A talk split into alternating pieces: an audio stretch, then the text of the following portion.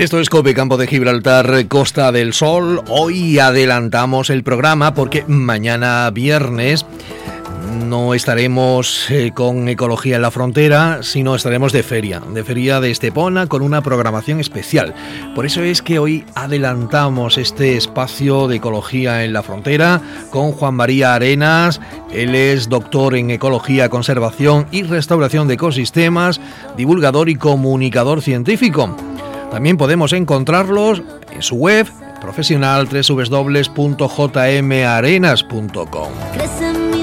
Te lo comentábamos el otro día que el CIMA, el Centro Internacional de Migración de las Aves de Tarifa, bueno, pues allí tuvo lugar la presentación del proyecto Seguimiento de Cambio Global en el Estrecho, que desde hace un año se está llevando a cabo en la Fundación Migres. Al acto asistieron profesionales de la zona dedicados al estudio del medio ambiente en diversas disciplinas. Se trataron temas como los impactos del cambio climático sobre el paso de las aves migratorias a través del estrecho de Gibraltar, las alteraciones producidas en algunas zonas forestales, en el Parque Natural de los Arcornocales o los cambios observados en el clima durante los últimos 20 años en la región. Juan María, ¿qué tal? Muy buenas tardes. Muy buenas tardes, Antonio. Bueno, yo creo que es, es importante, ¿no? Que se hagan estos estudios.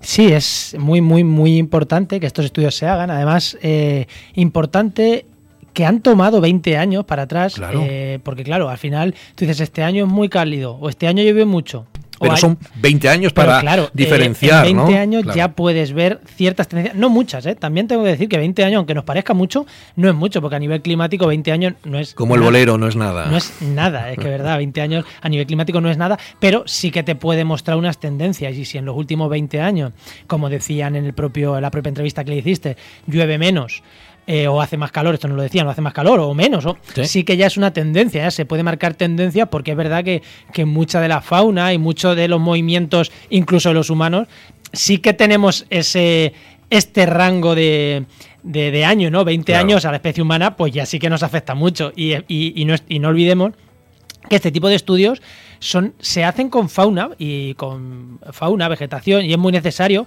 pero a quien más, a quien más le interesan es a nosotros mismos como especie humana. Eh, esto no se puede olvidar, que, que muchos de los estudios de naturaleza que hacemos, y yo he estudiado la naturaleza, eh, realmente nos apunta qué puede pasar con nosotros los humanos, porque sí, Mm, las aves cambian sus rutas migratorias, o alcornocales deja de ser alcornocales, o los cultivos ya no pueden ser los productivos que eran, pues a nosotros nos va a afectar. O sea que, que no, no pensemos que este tipo de estudios son solo pensando en la naturaleza, sino que vamos a, a mirar a nosotros mismos que son también pensando en, en nosotros, ¿no? Claro, me imagino que con esos datos mm, se pueden modificar algunos factores, aunque sean eh, pocos años, decíamos, para, para este tipo de, estudios, pero bueno, algo ya... Eh, no, no, a ver, son pocos, pero son suficientes para ya marcar tendencias y decir, vale, hay cambios. Y sobre todo, lo que digo, son pocos años a nivel geológico, pero son muchos años para la vida de, los humanos o a la nuestra, de nuestra generación, por ejemplo. Claro, claro. Y sí se pueden cambiar cosas, es cierto que se pueden cambiar cosas, pero em, yo cada vez soy un poco más escéptico porque cuesta mucho hacer cambios y creo que estos estudios pueden servir más para mitigar que para corregir. Y, me, y voy al punto.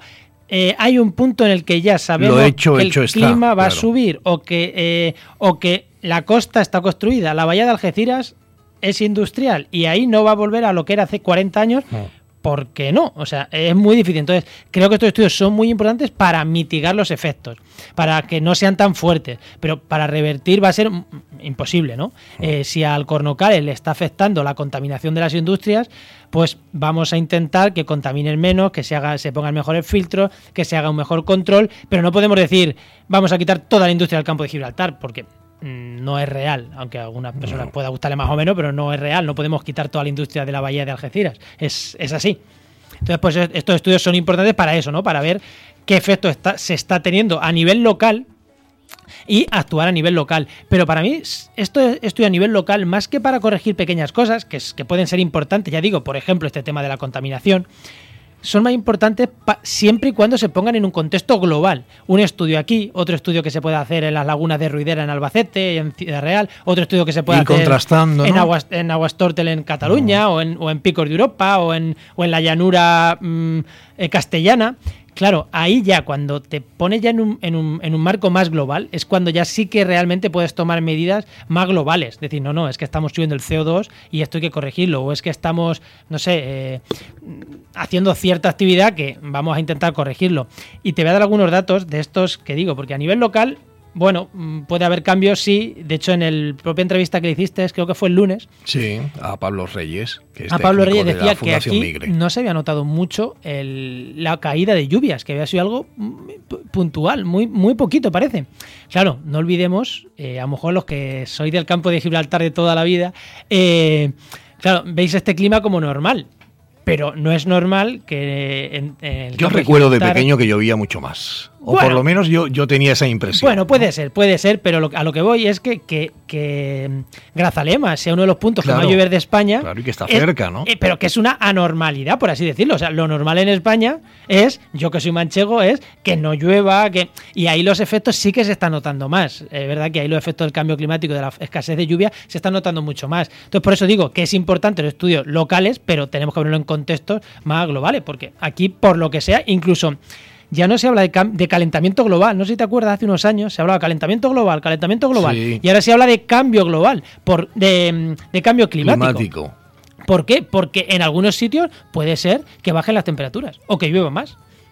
Por eso es importante, estudios locales sí, pero puestos en un contexto. A veces nos da la, sensación que los polos están invirtiendo, ¿no? Eh, fíjate, estos días eh, eh, en Galicia, en algunos sitios, incluso ha llovido, ha hecho frío y en otras zonas de España, pues todo lo contrario, estando también en el norte, ¿no? De España y, del, y de Europa. Y de Europa, en, pero. En Francia, en Alemania, han marcado máximos históricos de temperatura. Máximos históricos, nunca había un registro tan alto. Y creo que en España, en algunas zonas del Valle del Ebro, también. Sí, se han superado algunos. Creo que también. Eh, o por lo menos se, esperaba que, que, se cruzaran. No sé si al final, no vi los últimos datos, si habían cruzado o no. Esto, es, esto sí que es un detalle importante, porque no es puntual en Francia, en Alemania. Claro, es puntual de un año, pero cuando tú unes esto a una serie de 20, 30 años en los que ves que la temperatura poco a poco va subiendo. Ya hubo en Francia una ola de calor terrible que mató, a, muchas personas. ¿no? Las olas de calor eh, son algo natural, bueno, pueden ser naturales, pero si hay si en los registros ahora hay cada vez más olas de calor, eso ya no es natural. Algo, claro, algo, claro, algo estamos... algún factor entra ahí en, algún funcionamiento para que ocurra eh, eso. Claro, el cambio climático. Ahí estamos hablando de cambio climático.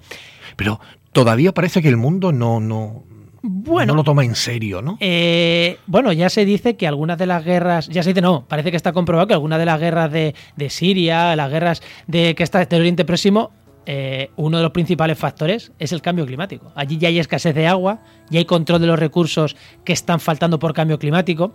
O sea que, que incluso hay los agoreros, ¿no? Como dicen, el otro mm. día decían en la, 2, en la, televisión de las 2, decía los agoreros del cambio climático. Yo no diría los agoreros. O sea, yo diría gente realista dice que, la próxima gran, guerra mundial va a ser por, por el cambio climático. Y de hecho, mucha de la gente que sale de África huyendo hacia Europa, muchas lo hacen por cambio climático. Gente que ya no puede cultivar en sus tierras y se viene a Europa a, sobrevivir aquí, porque allí está mm. muriéndose.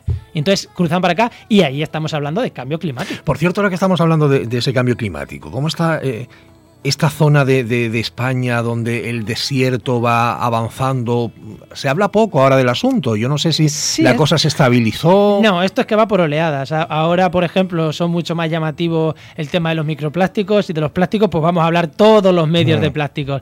Pero esto mm, sigue avanzando en la zona de Taberna, en la zona de Murcia. Ahí sigue el, el, desierto, por así decirlo, le sigue comiendo espacio a. Pero bueno, no es un desierto. A ver, no pensemos que es el Sáhara, ¿eh? que las zonas desérticas o subdesérticas no es el Sáhara. El desierto de Armería, como se llama, y tampoco es que sea. Sí, no, pero que eso es un desierto. ¿Por qué? Porque hay mucha más evaporación que lluvia, hay épocas muy secas.